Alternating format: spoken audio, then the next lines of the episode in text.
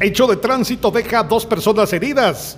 Un hecho de tránsito se registró en el lugar conocido como La Peña, ruta que conduce de Zacapulas hacia Santa Cruz del Quiché. El conductor de un vehículo tipo agrícola perdió el control e impactó contra un paredón. Personal de bomberos municipales departamentales de la estación número 14 del municipio de Cunén se movilizaron hasta el lugar a bordo de la unidad RD83 para brindar atención prehospitalaria a dos féminas y una menor fueron estabilizadas y trasladadas a la emergencia del Hospital Nacional de Uspantán. Desde Emisoras Unidas Quichén, el 90.3 reportó Carlos Recinos, primera en noticias, primera en deportes.